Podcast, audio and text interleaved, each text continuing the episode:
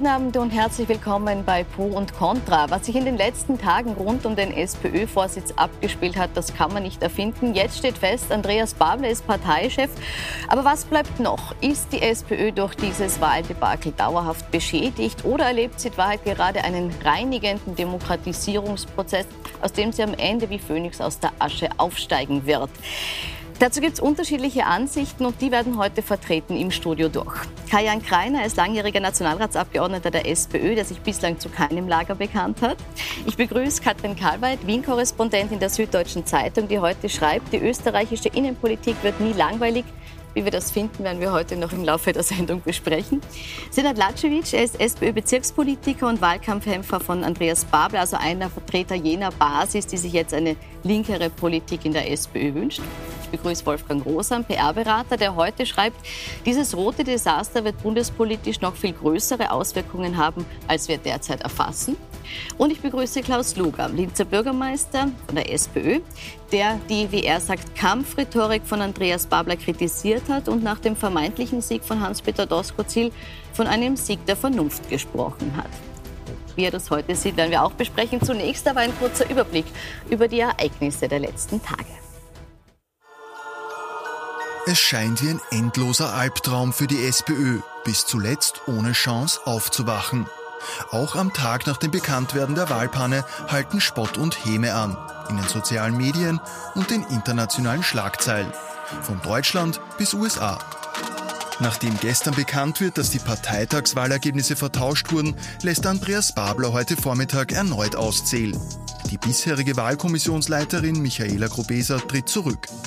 Ihre Nachfolgerin bestätigt nach der erneuten Auszählung, auf Andreas Babler entfielen 52,66 Prozent, auf Hans-Peter Doskozil 46,51 Prozent. Damit wurde Andreas Babler zum neuen Bundesparteivorsitzenden der SPÖ gewählt.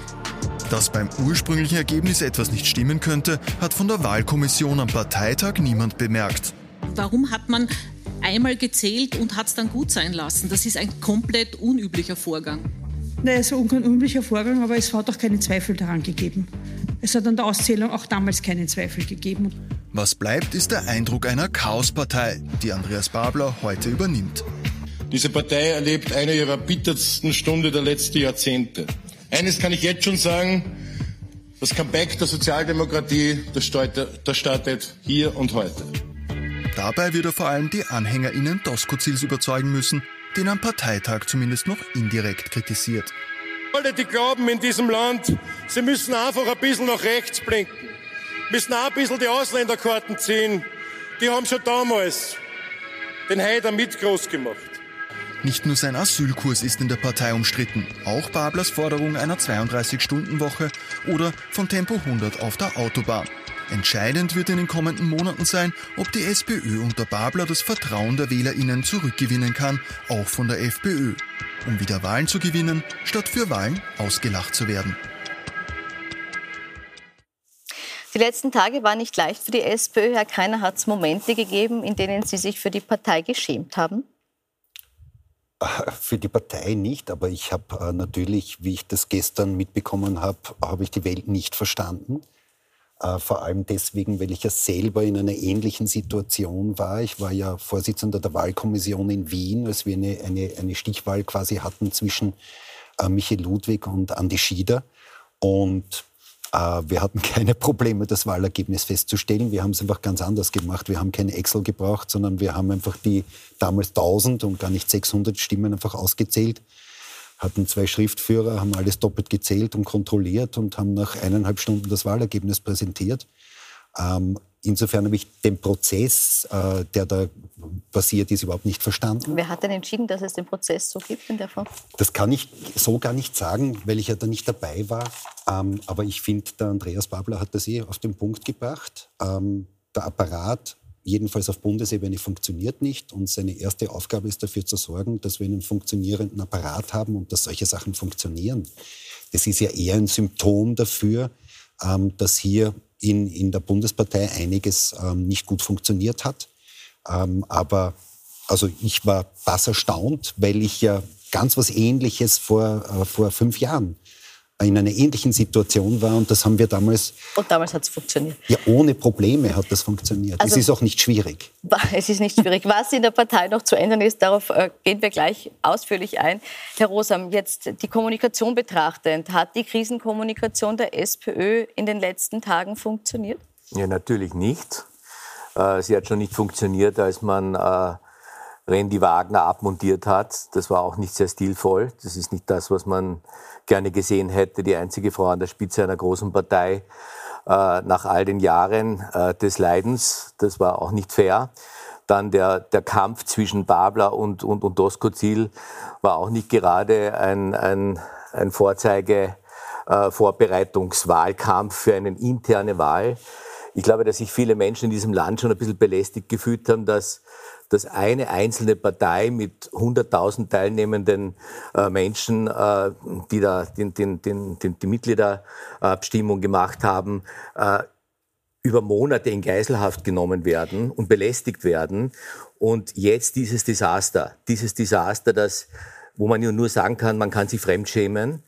Und natürlich gibt es alle Zweifel, was diese Partei denn anstellen wird, müssen, und vor allem ihr neuer Vorsitzender Andreas Babler, um den Österreichern und Österreichern zu sagen, wir sind Kanzlerpartei. Das glaubt man ihnen jetzt einmal länger nicht. Herr Luger, das Unglück hat in Ihrer Stadt, also in Linz, seinen Ausgang genommen, wenn man so möchte. Da können Sie jetzt nichts dafür, aber es ist einfach, um, um, Sie noch einmal zu verorten geografisch. Sie sprechen in dem Zusammenhang von einem Supergau und von Unfähigkeit, wie es sie in der Sozialdemokratie in der Zweiten Republik noch nie gegeben hat. Sind Sie da nicht ein bisschen sehr hart auch mit der Partei? Schaden Sie nicht mit solchen Aussagen noch zusätzlich, wenn der Schaden eh schon passiert ist? Nein, das glaube ich nicht, denn äh, meine Analyse bezog sich auf zwei Organisationsstrukturen. Das eine auf diese Wahlkommission und das ist ja auch vom Kollegen Greiner schon gesagt worden, dass es dilettantisch jeder, der schon einmal bei einer öffentlichen Wahl in einer Wahlkommission war und viele, davon gehe ich aus, die in dieser parteiinternen Kommission waren, haben das auch schon gemacht, äh, wissen ganz genau, dass man so nicht arbeitet. Das ist das eine. Und das zweite an meiner durchaus scharfen Kritik ist, dass weite Teile des Apparats in der Bundes-SPÖ, und das deckt sich ja offensichtlich auch mit der Analyse des neuen Parteivorsitzenden, äh, nicht funktionieren. Und zur Wortwahl äh, auch ein klares Statement. Ich glaube, dass viele Menschen es satt haben, dass wenn solche äh, dilettantischen Ereignisse geschehen, dass Spitzenpolitiker dann abwägen, äh, sich nicht klar positionieren dazu. Und mein Empfinden, aber viel schlimmer, auch meine Analyse ist, dass die Vorgangsweise in dieser Wahlkommission tatsächlich dilettantisch war es war viel mehr die Vorgangsweise, als nachher zu kommunizieren. Was wollen Sie bei so einem Chaos nachher noch, noch kommunizieren, außer dass Sie die Dinge ansprechen, wie sie sind. Und zu dem stehe ich auch. Und ich glaube, dass das insgesamt auch eine äh, Frage des, nicht des Umgangs, sondern des politischen Stils ist, dass man die Dinge auch beim Namen nennen kann.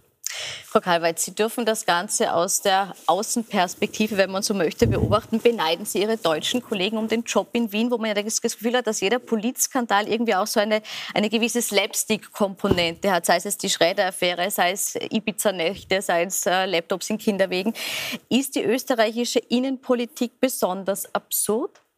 Also ich fand weder die Schredder-Affäre noch Ibiza slapstickartig, ehrlich gesagt. Also ich habe mit der Schredder-Affäre bis heute nicht, nicht, nicht aufgearbeitet. Also, dabei, ja? Nicht der Skandal ja. an sich, sondern das, was immer so ja. nebenbei noch dazu auftaucht. Also ich bin da immer relativ vorsichtig, weil jedes, jedes Slapstick hat auch ein Drama in sich, sonst wäre es... Äh, sonst wär's, äh, das will ich auch nicht kleinreden. Genau. okay, also da muss man vorsichtig sein und das ist auch hier so. Und ich bin, ich würde gerne ein paar Dinge zurechtrücken aus meiner Warte. Sie wurden gefragt, ist die Kommunikation gut gewesen? Sie haben geantwortet sozusagen damit, dass, der, dass die Abmontierung von Randy Wagner nicht okay war, dass der Machtkampf nicht fair war. Na klar, deshalb gab es ja diese Wahl. Und Gehört deshalb aber zur Kommunikation. War, ja gut, aber die Kommunikation war natürlich in einem Zeit, zu einem Zeitpunkt gefordert, als die Partei aufgrund der Entwicklung der letzten Monate führungslos war und wer war denn da, der was hätte sagen sollen?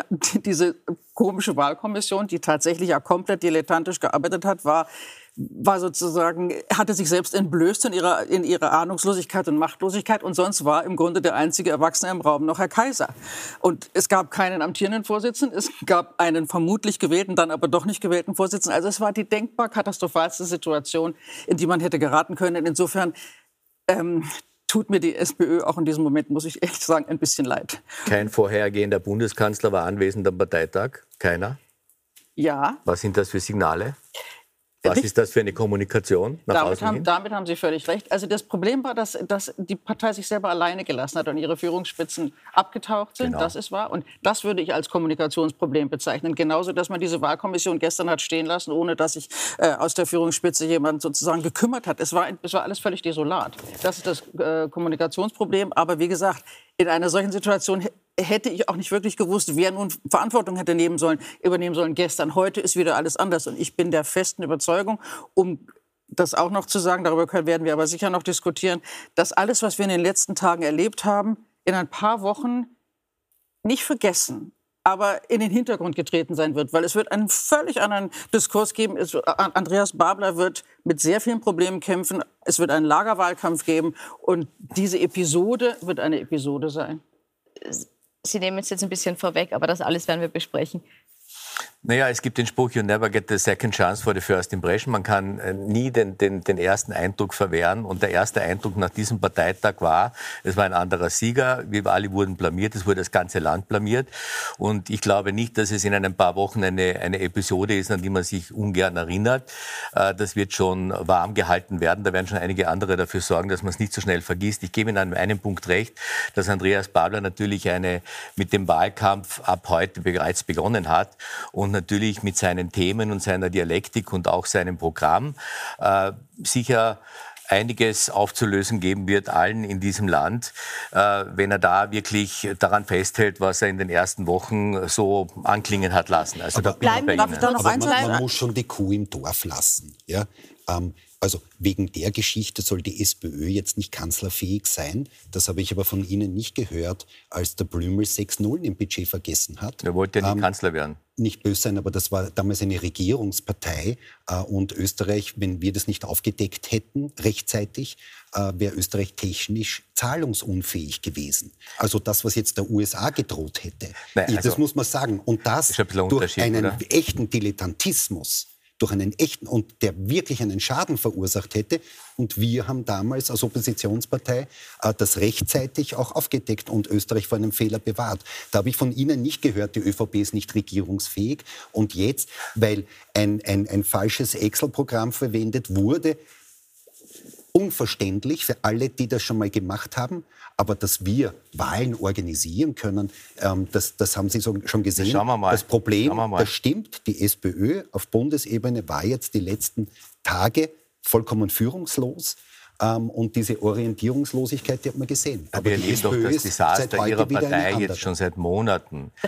Und ich meine, äh, auch, auch, vor, auch vor dem Parteitag, äh, die Auseinandersetzung zwischen Babler und Doskozil, das war ja auch nicht gut, gerade im Mädchenpensionat. Also ich glaube, Sie haben vollkommen recht, das mit dem Blümel und, und das war genauso ein Desaster. Na, das war ein schlimmeres das, das Desaster. War, na, das war kein schlimmeres Desaster, das war ein Fehler, der ist passiert. Nur das, was, was, was hier, das, was hier, das, was hier also, signalisiert hätte werden sollen, eine einige Partei, ein, ein neuer Vorsitzender, der gewählt wird, der applaudiert wird, der akklamiert wird. Mhm. Das ist alles nicht passiert. Doch, ich wiederhole nochmal. Wo, waren, wo, waren, wo war die Parteispitze die alle bei der Randy Wagner aufgetreten sind, fünf oder sechs Bundeskanzler der Vergangenheit, wo waren die Granten, wo war Herr Franitzky, wo, wo, wo war der Gusenbauer, wo waren die alle? Die waren nicht einmal beim Parteitag dabei. Also, Diese Partei ist alles andere als... Herr Kreiner, lassen Sie Herrn Latschewitsch auch einmal zu Wort kommen. Sie, Sie dürfen gleich, Sie dürfen gleich, aber der Latschewitsch ist doch gar nicht zu Wort gekommen. Die, die Bundeskanzler waren doch nicht dort. Gut. Danke.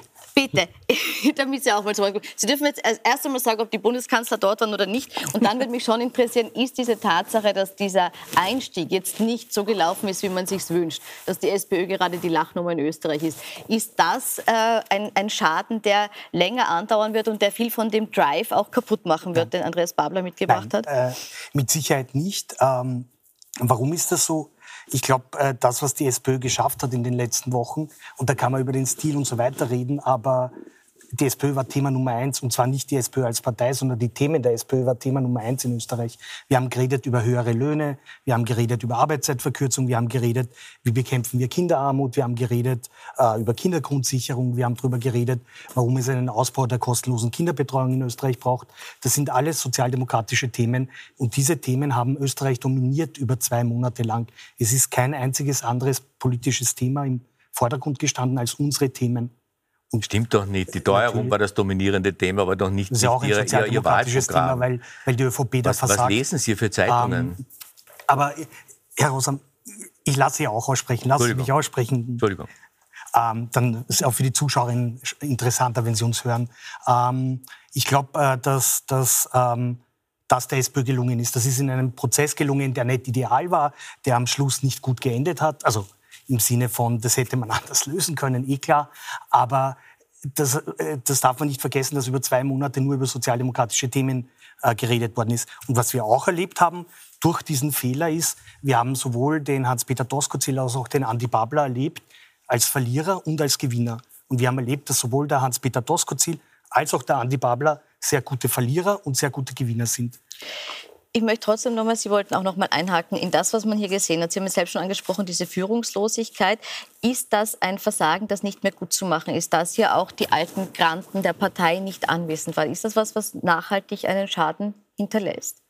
Ich glaube, das kann man jetzt noch nicht sagen. Das ist, ich habe keine Glaskugel. Ich weiß nicht, wie diese Partei geeint wird, wenn Babler in den nächsten Wochen und Monaten äh, aktiv wird. Ich fand seinen Auftritt heute, nachdem er gestern eher ja, fast deprimiert wirkte und auch schockiert wirkte, überraschend optimistisch. Also er hat das bin jetzt keine Partei, ich habe da nichts zu entscheiden oder zu beurteilen, aber ich fand das ähm, sehr ermutigend, wenn ich jetzt, oder ich hätte es ermutigend gefunden, wenn ich Parteimitglied gewesen wäre, weil er nach vorne guckte, weil er gute Stimmung verbreitete, Aufbruchstimmung verbreitete, wenn er schafft, äh, relativ schnell eine neue Führung äh, äh, sozusagen zusammenzustellen, wenn er schafft, die Parteizentrale neu aufzusetzen und diesen Schwung in den nächsten Wochen mitnimmt. Wie gesagt, ich wiederhole mich dann, ist es denkbar, dass das eine Episode bleibt, wenn die Tatsache, die Sie anführen, dass die Ex-Kanzler nicht da waren, dass äh, manche da immer noch ihre Fäuste in den Taschen ballen, dass möglicherweise viele ihre Rechnungen offen haben. Äh, wenn der Frieden, der heute beschworen wurde, morgen nicht mehr gilt, reden wir in ein paar Monaten über einen Niedergang von Andreas Babler.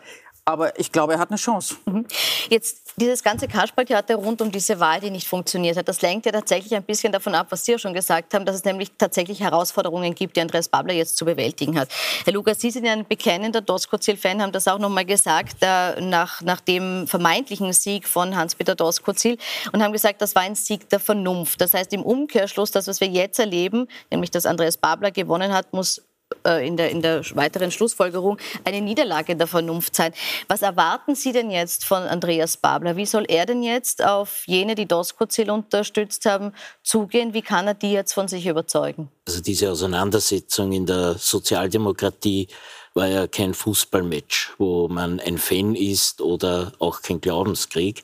Äh, ich habe aus meiner Sicht Hans-Peter Doskozil unterstützt, weil ich ihm am ehesten zutraue, die SPÖ wieder äh, zu einer stärkeren Partei zu führen. Das waren meine Überlegungen und nicht die eines Stehplatzfans mit einem Fußballschall.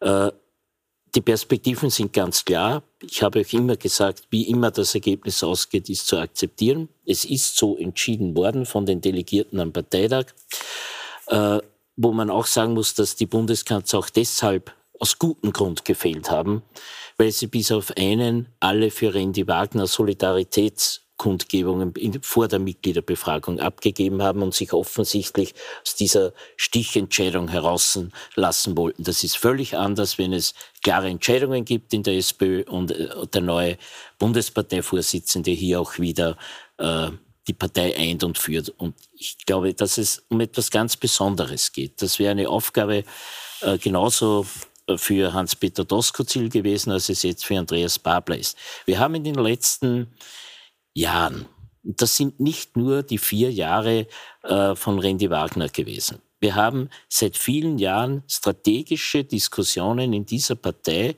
über die konkrete Ausrichtung in Zukunftsfragen nicht geführt.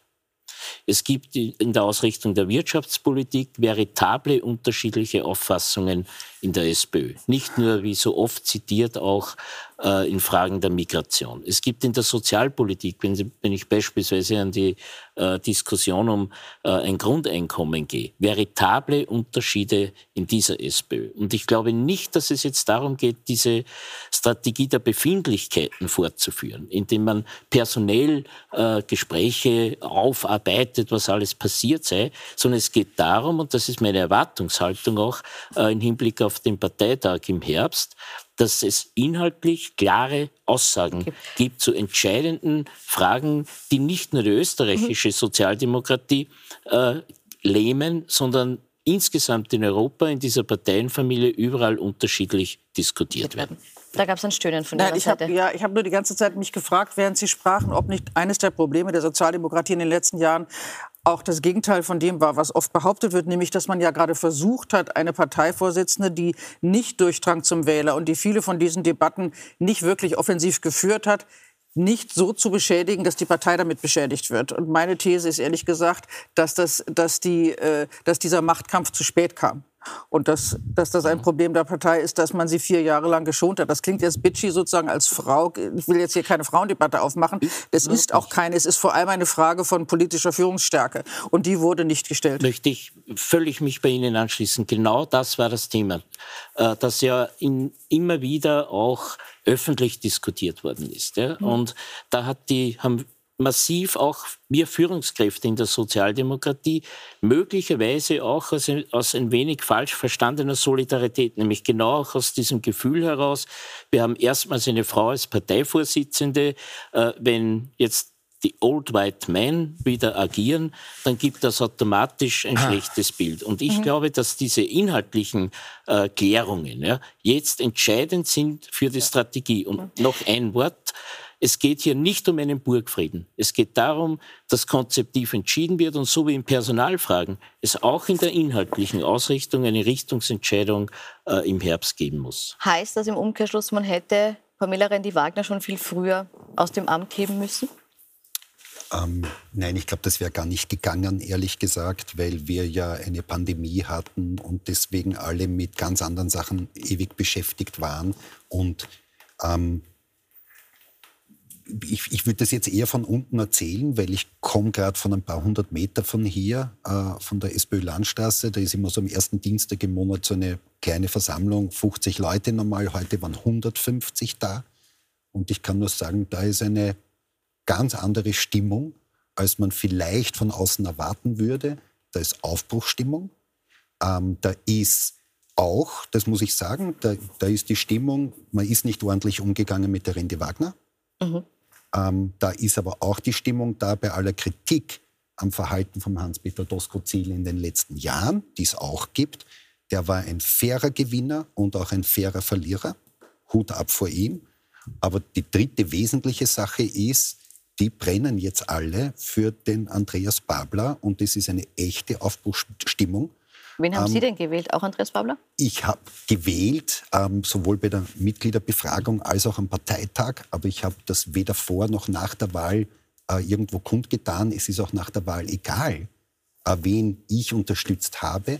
Ähm, ich habe auch deswegen das nie gesagt. Keiner ist in der Rolle des Beobachters. Nein, nein. In, also meine Klingt Parteimitglieder, so. ich bin Vorsitzender im dritten Bezirk, die wissen alle, wen ich gewählt habe. Da ruft man jemand ich, an. Ich führe, ich führe interne Fragen immer intern und nicht extern. Okay. Das habe ich äh, mein Leben lang so gehalten aber und ich stehe auch dazu. Aber ich sage nur eins, die Stimmung bei uns ist ähm, so gut, wie ich sie schon ganz, ganz lange nicht mehr erlebt habe. Ja, ich wünsche es, ich wünsche es der Sozialdemokratie, dass die Stimmung besser wird, weil dieses Land braucht eine gute Sozialdemokratie. Das sage ich, äh, der mehrheitlich schwarz wählt. Aber ist es nicht so, dass die SPÖ schon sehr lange eine Führungskrise hat? Ich meine, wir hatten einen, einen Ex-Bundeskanzler Christian Kern, der ist in einer Nacht- und Nebelaktion weggegangen, hat die Randy Wagner, die hat sich dann wirklich aufgeopfert, diese Partei jahrelang zu übernehmen. Als Dank hat man sie auch nicht sehr höflich äh, dann von dannen ziehen lassen. Dann hatten wir jetzt eine, eine Konfrontation zwischen Pablo und Doskozil, die äh, an Absurdität ja dann endlich nicht mehr zu überbieten war. Jetzt, jetzt geht es nach vorne. Gut, jetzt geht es nach vorne und eines muss man natürlich sagen, äh, etwas glaube ich schon, dass, dass, der, dass, der, dass der Babler diese Emotion einfangen wird, dass der Babler ein, ein, ein wesentlich äh, besserer, ich glaube, Sie haben das im, im, im Vorhin äh, gesagt, Menschenfänger vielleicht auch ist. Mag so sein und ist auch gut, aber, aber was passiert denn mit den Doskozil-Fans? Diese Partei war doch bis zu diesem Parteitag auf ein 50-50 äh, zwei Lager gespalten. Glaubt ihr wirklich allen Ernstes, dass alle Doskozil-Fans jetzt mit fliegenden Fahnen zum Babler überlaufen werden? Ist das, ist das die Einigkeit? Denn, also, nein, nein, nein, da, da bin ich jetzt sehr gespannt. Nein, ich bin jetzt sehr gespannt. Ich bin ja. jetzt sehr gespannt, wie, wie es dem Babler gelingen wird. Ich wünsche es ihm, dass er, dass er, dass er die Partei wieder ein... Dem das gelungen ist. Aber ich habe meine massiven Zweifel, dass er das Doskozil-Lager äh, in sein Lager bringen wird. Ich muss jetzt auch was sagen. Ähm, ich glaube, dass äh, ich, ich, würde das nicht teilen, was Sie sagen, nämlich, äh, dass der Wahlkampf absurd war. Der Wahlkampf war überhaupt nicht absurd. Wir haben so intensiv und so lange über sozialdemokratische Themen schon seit Ewigkeit nicht geredet. Die Debatte der Arbeitszeitverkürzung hat die innenpolitische Debatte in Österreich geprägt. Die Wirtschaftskammer hat nichts anderes getan, als jeden Tag irgendwo in der Zeitung sagen, warum Arbeitszeitverkürzung, übrigens mit denselben Argumenten, wie sie es 1890 getan haben, äh, wieso Arbeitszeitverkürzung überhaupt nicht geht. Äh, wir haben über höhere Löhne geredet, warum höhere Löhne nicht nur ein höherer Mindestlohn, sondern insgesamt höhere Löhne wichtig sind. Wir haben darüber geredet, warum wir endlich in Österreich flächendeckend, nicht nur in Wien, sondern in ganz Österreich. Ich glaube, das haben wir schon aufgezählt, die Themen, die besprochen wurden. Ich würde gerne das ist kurz, ja wichtig, wenn dann das ist wichtig, aber Sie haben es trotzdem schon einmal gesagt. Ich, jetzt möchte ich deshalb abkürzen, weil Sie es schon mal gesagt haben. Äh, ich möchte noch mal kurz auf eine Frage aber zu darf, sprechen darf kommen. Ein Satz, warum ich mich eigentlich zu Wort gemeldet habe. Bitte. Ähm, äh, weil, weil, weil, ich glaube, äh, äh was der Herr Bürgermeister gesagt hat, dass das ganz wichtig ist. Wir haben, und das finde ich sehr gut, dass das der Andi Babler gemacht hat, im Herbst gibt es einen regulären Parteitag, der wurde vorgezogen. Der Andi Babler wird jetzt durch jeden österreichischen Bezirk fahren, wird mit allen äh, sozialdemokratischen Parteien dort vor Ort reden und es wird im Herbst dann auch die inhaltliche Ausrichtung beschlossen werden. Bevor wir jetzt darüber sprechen, von wem welche Wähler wer holen kann, würde ich gerne noch einen Punkt abschließend, was es für die Partei äh, bedeutet, äh, abklären. Es ist nämlich im Vorfeld viel darüber gesprochen worden, dass Andreas Babler einen erheblichen Nachteil hat, nämlich dass er nicht im Nationalrat sitzt. Er selber sagt, das ist nicht so ein großes Problem, weil er hat sozusagen seine Vertrauensleute im Club. Herr Rosam, da nur eine Frage. Ist das vielleicht gar kein so großes Problem, wenn er selbst diese Bühne nicht bespielen kann? Herr Doskozil? Nein, Herr Babler. Habe ich Doskozil gesagt? Babler meine ich. Also ich glaube, dass das ich möchte noch einen, einen, einen Schritt zurückgehen, weil, weil äh, allgemeines Kopfschütteln war, wie ich gesagt habe, die, der ganze Vorwahlkampf war an Absurdität nicht zu überbieten. Wir hatten ja, ihr habt ja auch eine Mitgliederbefragung gehabt, die der Herr Doskozil, äh, glaube ich, gewonnen hat, oder? Und äh, muss, man, muss man fragen, ist da richtig gezählt worden oder hat man da schon falsch gezählt, wenn also am, am, am Bundesparteitag das, das Ergebnis ein ganz anderes war? Aber das ist, ein, das, ist ein, das ist ein Thema der SPÖ und ich will mich damit auch wirklich nicht mehr, bin auch nicht kompetent dazu, äh, weiter beschäftigen. Reden wir gerne über die Zukunft, reden reden wir gerne über die, über die Partei, äh, die, sich, die sich in den nächsten Monaten präsentiert wird, äh, präsentieren wird. Und ich wünsche Ihnen, dass Sie recht haben, dass Herr Babler durch die Lande ziehen wird und dass ihm die Herzen und die Stimmen zufliegen und dass die Sozialdemokratie wieder erstarkt. Weil ich sage Ihnen, das Land braucht, braucht eine gute Sozialdemokratie. Das sage ich, weil ich einen, einen demokratischen Ausgleich haben möchte. In den letzten Jahren haben wir das leider nicht erlebt. Ich weiß nicht, welche Wundermittel der Herr Babler einsetzen wird mit seinen teilweise äh, sehr interessanten Thesen, die er schon von sich gegeben hat, äh, um aber hier, Rosam, um hier eine Mehrheit, um hier eine Mehrheit, wir ja, aber das gesagt, ist ja seine Wahlen Bühne. gewinnt. Nein, äh, nein mir geht es aber ganz ja konkret um die Bühne. Bühne. Ja, mir geht es ganz konkret nochmal. Ist es ein, ein schlimmer Verlust, dass er die Bühne im Nationalrat nicht hat, oder ist es verkraftbar, wenn er dort seine Vertrauensleute hat? Das war jetzt also, meine Frage. Ich glaube, das ist verkraftbar. Äh, ich glaube nicht, dass das, das, das Parlament äh, und, und, und die Debatten im Parlament äh, so eine große Aufmerksamkeit in der breiten Öffentlichkeit, in der breiten Öffentlichkeit genießen, als das, wenn man nicht im Parlament jetzt vertreten ist und seine Botschaften anderswo äh, publizistisch gut rüberbringen muss, äh, dass das ein Nachteil wäre. Also ich denke, das, das ist überhaupt kein Nachteil. Äh, der Babler wird, wird auf Österreich-Roadshow gehen, das glaube ich schon. Äh, seine Thesen sind, sind sehr gewagt, das ist auch gut. Man muss wahrscheinlich äh, hier sehr, um Aufmerksamkeit zu erregen, auch ein bisschen radikaler sein. Äh, er hat wenigstens eines nicht gemacht, was der Herr Doskozil gemacht hat, was ich sehr ungeschickt gefunden habe. Er hat alle möglichen Koalitionen ausgeschlossen, weil äh, was, wir, wir, was, wir, was wir in einem Jahr erleben werden, das werden wir erst einmal sehen. Und dann werden wir mal sehen, ob die SPÖ überhaupt in der Lage das, ist, nein, überhaupt in der Lage so ist, Koalitionsangebote Menschen, zu machen. Die die SPÖ nicht kennen, glauben zu wissen, wie es in der SPÖ ausschaut. Der Andreas Babler hat 40 Vertrauensleute im Nationalrat, nämlich die 40 Abgeordneten. Ja. Und genauso wie wir nach der Entscheidung in Wien zwischen Ludwig und Schieder heute keiner von irgendeinem Lager in der SPÖ Wien spricht, Genauso wird das auf Bundesebene sein. Ich würde gerne noch mal ein paar Dinge differenzieren. Eigentlich hatte ich ja gerade vor, mich mit Ihnen zu solidarisieren, schon damit Sie nicht hier sozusagen eins gegen vier diskutieren und Ihnen recht zu geben, dass der Wahlprozess eins sowohl... Gegen vier, Sie auch. so wirkte es bis eben. Deshalb wollte ich gerade sozusagen diesen Eindruck äh, ändern und sagen, Sie haben an dem Punkt recht, dass der, dass der Wahlprozess sowohl was die Mitgliederbefragung als auch jetzt, was den Sonderparteitag und das Ergebnis anging, an Absurdität nicht zu überbieten ist. Das bedeutet aber nicht gleichzeitig, dass der Wahlkampf, und deshalb würde ich gerne gerne eine Unterscheidung machen, als solche absurd war, sondern da gab es ja durchaus ernstzunehmende Debatten. Und die 10.000 Leute, die eingetreten sind, sind auch nicht zum Spaß eingetreten. Außerdem habe ich ein Problem damit, dass sie so tun, als dass sie so überhöhen, als müsse eine Partei immer einig sein. Auch die ÖVP ist bekanntlich in den letzten Jahren nicht immer einig gewesen. Es hat Lagerkämpfe gegeben, es hat eine, eine Nachfolgedebatte um Kurz gegeben, die erst sehr spät und sehr mühsam zur Ruhe gekommen ist. Und die ÖVP liegt zurzeit in Umfragen ungefähr, wenn ich mich nicht täusche, auf Höhen der F äh, SPÖ. Also das heißt, ungeachtet dieser ganzen Streitigkeiten ist die ÖVP, die zurzeit einen relativ starken und nach meiner Wahrnehmung unangefochtenen Vorsitzenden hat, politisch deshalb auch nicht unbedingt erfolgreicher. Also aus dem aus den Verfehlungen oder dem Unglück oder wie auch immer oder der Inkompetenz der SPÖ jetzt ein politisches Versagen zu machen, würde ich äh, für weit hergeholt halten. Nein, ich glaube, ich, hab, ich, ich wiederhole das gerne noch einmal ganz kurz in zwei Sätzen. Äh, der desaströse Wahlkampf hat ja schon begonnen mit, mit, mit, der, mit der Abstimmung unter den Mitgliedern, wo man sich nicht einmal einig war, reicht das jetzt eigentlich schon oder muss, man, oder muss man noch einen Bundesparteitag einberufen? Da, da ja also hätte man sich auch schon viel erspart und dann würde nämlich jetzt der Parteivorsitzende Doskozil genau. heißen und nicht Babler, wenn also die erste Runde genügt hätte, die eigentlich so das ausgemacht war. Das ist ja nun war. durch. Das ist aber durch, dieser Prozess ist durch. Was es für Konsequenzen hat, wer dann von wem noch Wähler holt und ob wir vielleicht hier schon den nächsten äh, Clubobmann sitzen haben, das besprechen wir gleich nach einer kurzen Pause. Wir sind gleich wieder für Sie da.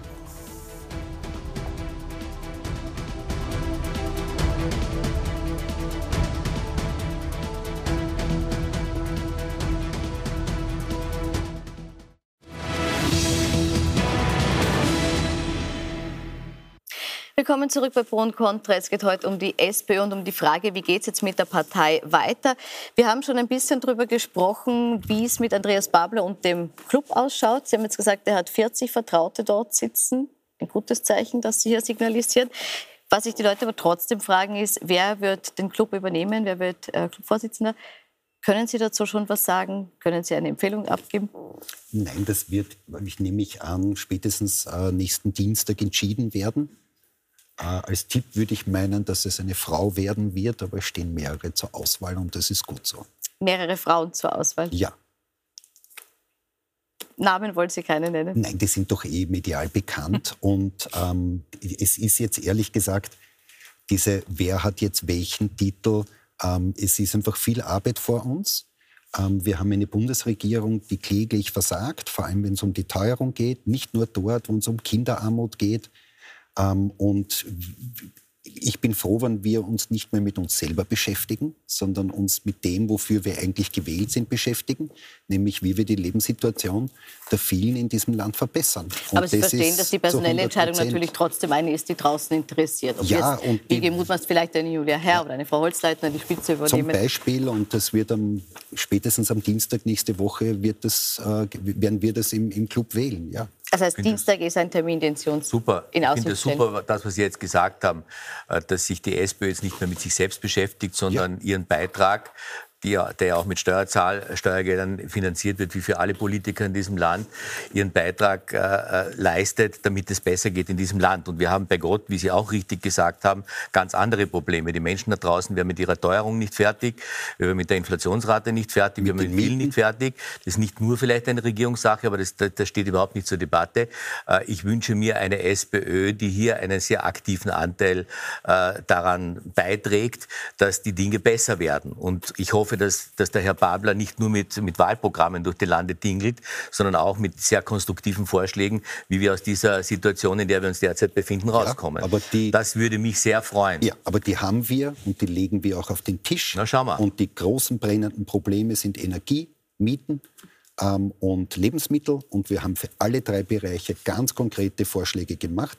Und jetzt kümmern wir uns wieder nicht nur um uns selbst, sondern halt auch um diese Fragen und das ist gut so. Und äh, Kinderarmut und die Probleme, die wir in diesem Land haben in der Pflege und in der Gesundheit. Ähm, und wir scharen schon in den Startlöchern, dass wir ähm, loslegen können nächste Woche. Sie schauen alle schon. Ich möchte nur eine Frage stellen. Jetzt, Sie haben Sie mich vorher angesprochen und da bin ich ein bisschen dazwischen gefahren. Sie haben vorher angesprochen ähm, und auch getwittert, dass Sie nicht glauben, dass die äh, Fans von Doskozil zwingend bei der SPÖ unter Andreas Babler bleiben. Und da ist meine Frage schon, glauben Sie wirklich, dass Andreas Babler mit seinem Kurs und seinem Auftritt mehr Wähler verliert, als er dazu gewinnt? Na, ich glaube, die, die, die neuen Wähler, die der Herr Babler für die SPÖ holen wird, die werden aus anderen Lagern kommen.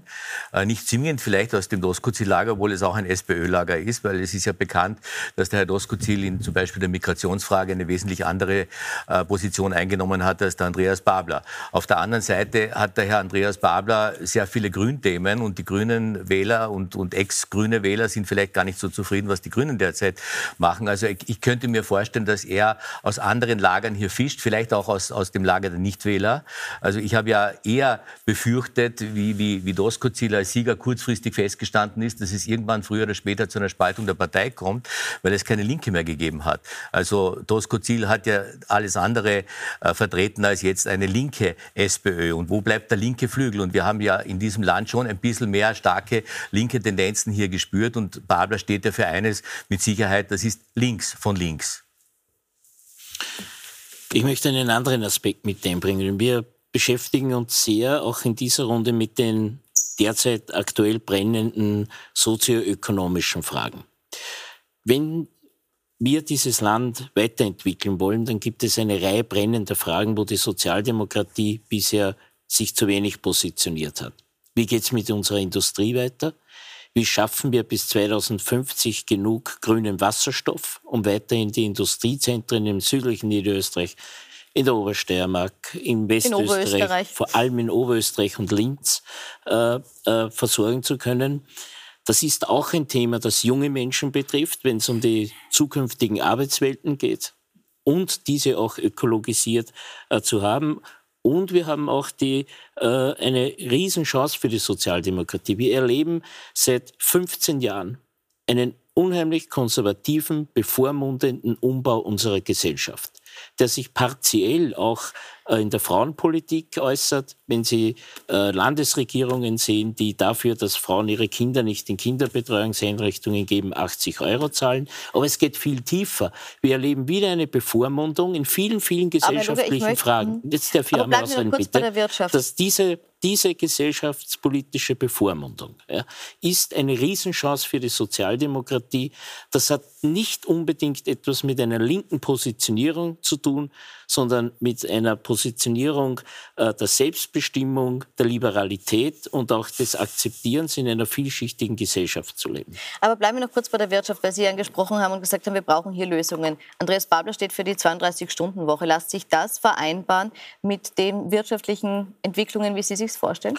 Das ist sicherlich ein Punkt, wo ich persönlich, aber nicht nur ich, auch andere äh, Stakeholder in der Sozialdemokratie eine andere Meinung haben. Auch Danke, Herr Bürgermeister. Angesichts schwierig, danke für das ja. aber aus meiner Sicht auch als, als Ökonom angesichts der, äh, des generativen Wandels, wo wir um Arbeitskräfte kämpfen, wird das nicht möglich sein, ausnahmslos äh, durch Automatisierung äh, wettzumachen, ohne geordneten migrantischen Zuzug am Arbeitsmarkt wird, braucht man überhaupt keine Arbeitszeitverkürzung in den nächsten zehn Jahren zu diskutieren. Aber um vielleicht einen äh, Rückgriff zu machen, nochmal, wo ich begonnen habe, das ist einer jener Fragen, über die wir uns in der Vergangenheit jetzt über acht Jahre hinweg geschwindelt haben, nur um keinen innerparteilichen Konflikt zu haben. Und das ist eine zentrale Frage der ökonomischen Glaubwürdigkeit meiner das, Partei. Ich habe das ehrlich gesagt nicht so erlebt. Jetzt mag sein, dass wir im Parlamentsclub besonders viel diskutieren, aber ja. wir haben uns gerade mit diesen Fragen auch wenn es um Digitalisierung geht ähm, und so weiter, ganz intensiv beschäftigt und mit Industriepolitik. Aber Herr Kreiner, ganz ähm, konkret also, die Frage jetzt, 32-Stunden-Woche und Industriepolitik, geht das für Sie zusammen? Ja, aber selbstverständlich. Kann das die Industrie jetzt stemmen? Wir haben jetzt gehört, das geht ein, in den nächsten ja, zehn Jahren sicher nicht VW, so. VW mhm. ist einer der größten ähm, Industriekonzerne in Deutschland und die haben, glaube ich, eine 28-Stunden-Woche. Von Haus aus. Nein, erklären Sie nicht mir, erklären Sie es Ihrem Parteikollegen, der sagt, es funktioniert also, nicht. Und, und, und das, was es hier geht, ist, dass wir in den, also sage ich mal, in unserer Geschichte immer Folgendes hatten. Wenn wir produktiver wurden, dann äh, mussten wir weniger arbeiten am Tag oder in der Woche und hatten dafür mehr Zeit für Bildung, für Freizeit, für Erholung, äh, für was auch immer. Und das ist seit den 70er Jahren in Österreich haben wir hier keinen Fortschritt. Und ja, die Gesellschaft ist viel produktiver geworden und gerade durch die Digitalisierung haben wir jetzt einen neuen Produktivitätsschub. Und ja, ein Teil dieses Produktivitätsfortschritts soll auch in die Reduzierung der Arbeitszeit gehen. Und ganz ehrlich, die jungen Menschen machen das ohnehin.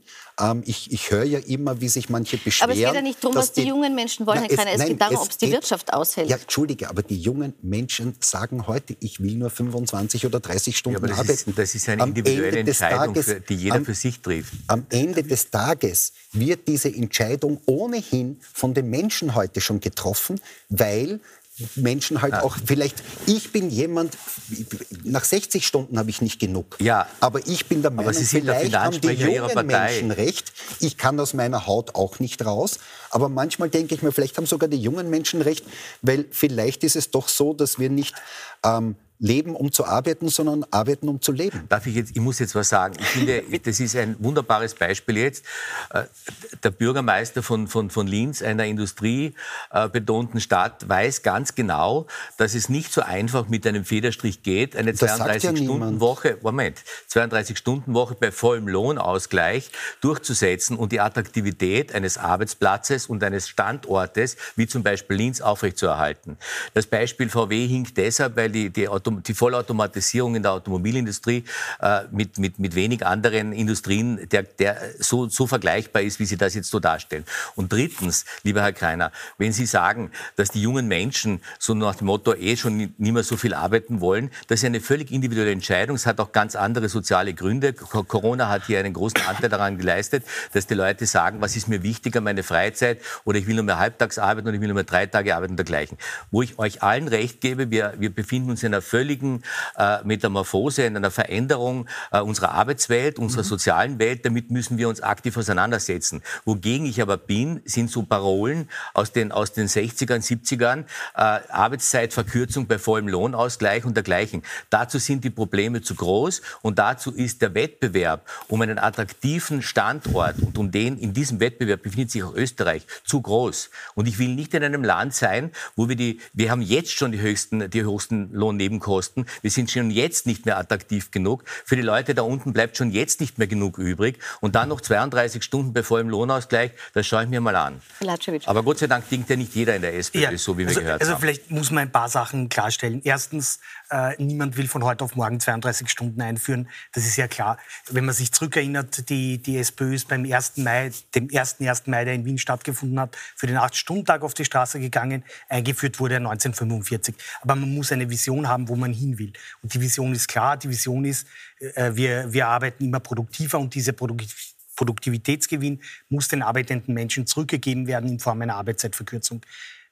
Zweiter Punkt, äh, der ganz wichtig ist, der in der Debatte völlig ausgelassen wird. Eine Arbeitszeitverkürzung ist, äh, bedeutet für Menschen, die Teilzeit arbeiten und hier insbesondere Frauen eine Lohnerhöhung.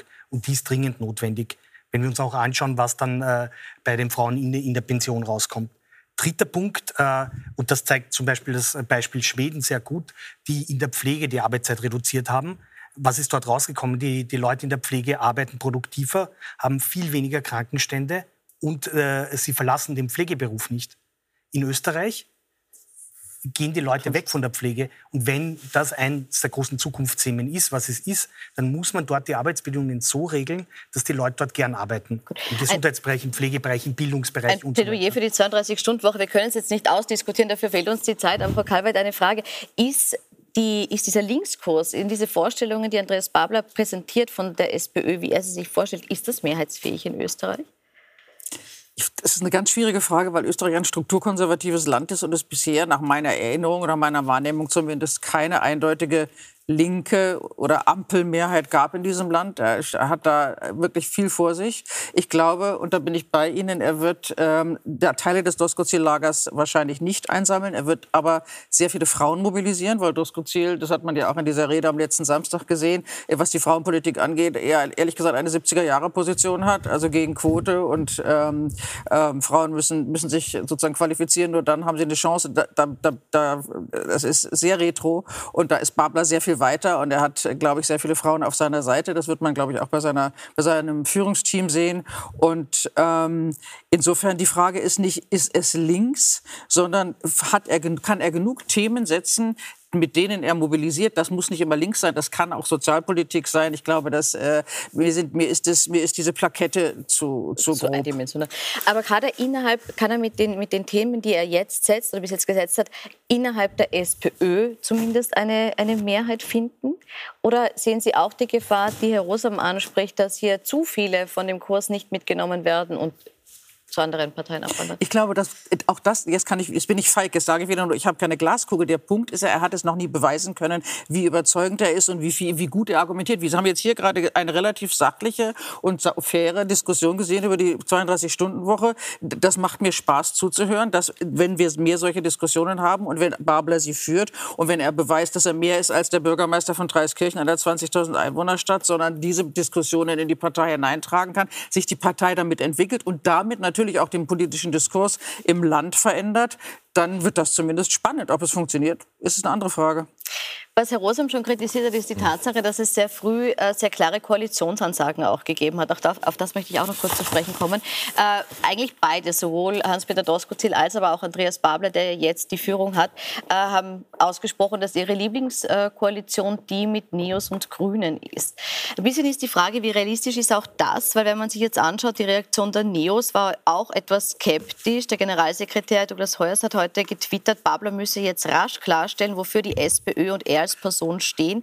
Wer die EU als das aggressivste außenpolitische militärische Bündnis, das er je gegeben hat, bezeichnet, Bündnis, kann für die Neos kein Partner sein. Das war im Jahr 2000 ein Video, kennen wir alle, ist jetzt im Wahlkampf hochgekocht worden. Aber muss man hier auch äh, ein bisschen im Auge behalten, ob sie überhaupt die Koalitionspartner wollen, dieses die, Bündnis, das ja angestrebt die Neos wird? Sagen, die Neos werden ja jetzt nicht sagen, super, Andi Babler ist ein toller Vorsitzender, bitte wählt alle die SPÖ. Pardon, 2020, ich habe hab 2000 gesagt, 2020 ja. habe ich gemeint. Ja. Aber natürlich müssen die Neos äh, Kritik üben. Sie können ja jetzt nicht sagen, bitte, liebe Leute, wählt alle die SPÖ, das ist ja eh logisch. Äh, ich glaube, dass, dass es viele Überschneidungen gibt. Es gibt viele Überschneidungen im gesellschaftspolitischen, es gibt auch viele Überschneidungen im wirtschaftspolitischen. Und ja, die Neos sind eine andere Partei und es gibt Unterschiede. Es gibt auch Unterschiede zu den Grünen, Unterschiede zu, zu, zu allen anderen Parteien. Sonst wären wir ja alle eine Partei, wenn es keine Unterschiede gäbe. Äh, der Punkt ist, wofür man kämpfen muss, ist für eine progressive Mehrheit. Das heißt ja jetzt nicht, dass man dann eine Ampel draus macht, aber äh, in, in dem Land kann sich nur etwas zum Positiven bewegen, wenn wir die Mehrheit von ÖVP und FPÖ im Nationalrat brechen. Weil dann ist die Option wieder für vernünftige Koalitionen offen. Ich finde die Diskussion sehr spannend. Am Samstag äh, war Hans-Peter Doskozil Parteivorsitzender. Seit heute ist Andreas Babler. Und wir diskutieren hier am Abend über mögliche Koalitionsvarianten. Ich würde ja etwas bescheidener als Sozialdemokratie derzeit mit diesem Thema umgehen. Weil es aber auch umgehen. angesprochen Nein, wurde von sagen, den Man muss ja eine gewisse Stärke erst einmal sich erarbeiten und bei Wahlen erzielen, um überhaupt als Koalitionspartner möglicherweise auch Bedingungen zu stellen. Dass man klare Perspektiven hat, was man möchte oder nicht, ist klar.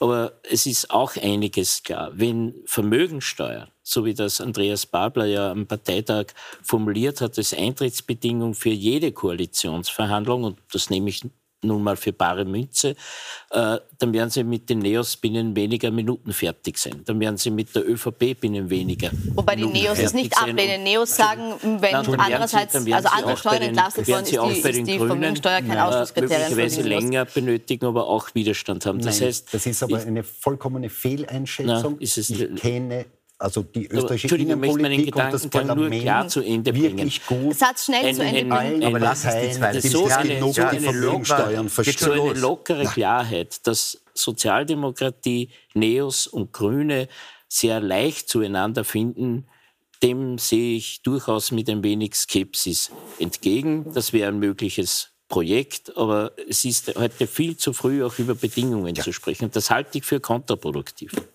Es haben beide eine mutige Ansage gemacht, nämlich das erste Mal seit den 70er Jahren eine Mehrheit jenseits von Schwarz und Blau in diesem Land zu haben. Das gab es bei drei Wahlen, 71, 75 und 79. Und ich würde sagen, das waren die besten Jahre für Österreich. Und das ist wahrscheinlich auch der Grund, wieso Sie sagen, das brauchen wir, weil wir wollen wieder gute Jahre für Österreich.